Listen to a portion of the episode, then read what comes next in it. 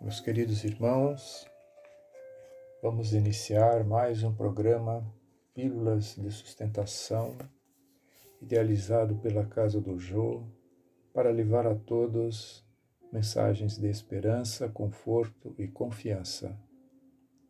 Hoje leremos a mensagem de título Semelhança, ditada pelo Espírito Joana de Ângeles, contida no livro Lampadário Espírita.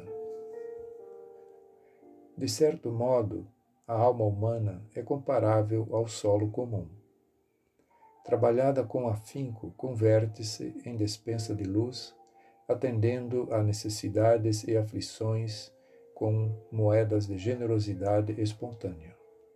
Desdenhada, transforma-se em charco ladocento, reduto de miasmas e de animais inferiores portadores de peste e morte, ou espinheiro maldito, onde repontam acúlios cruéis a ferirem indistintamente.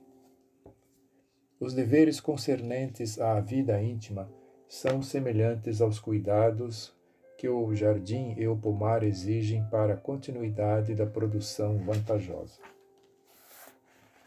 Nunca cessam as obrigações morais de assistência ao próprio espírito na jornada evolutiva.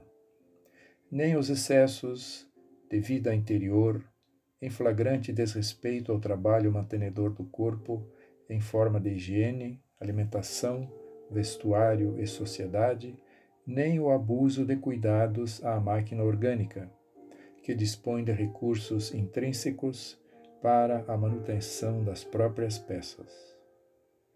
O jardim muito irrigado reduz-se a alagadiço comum, onde a vida vegetal se faz impossível, tanto quanto relegado à canícula se apresenta vencido pelo pó, sem vitalidade alguma.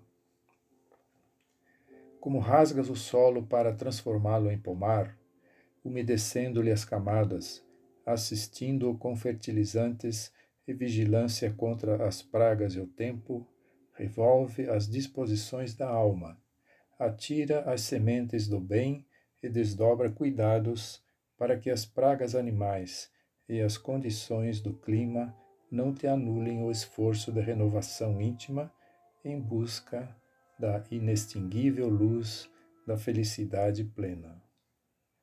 Humildade e caridade. Eis o que Jesus não cessa de recomendar e o de que dá ele próprio o exemplo.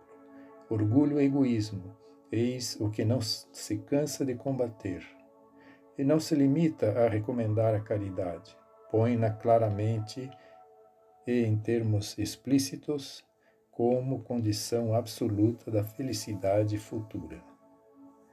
Assegura o equilíbrio e a operosidade do espírito como o agricultor diligente zela pela produtividade do pomar, porque, de certo modo, a alma humana é comparável ao solo comum.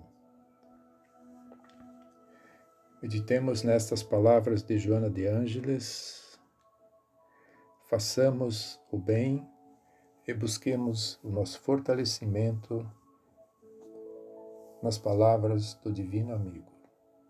Que o Mestre nos, nos acompanhe, que Jesus ilumine os nossos caminhos hoje e sempre. Que assim seja, graças a Deus.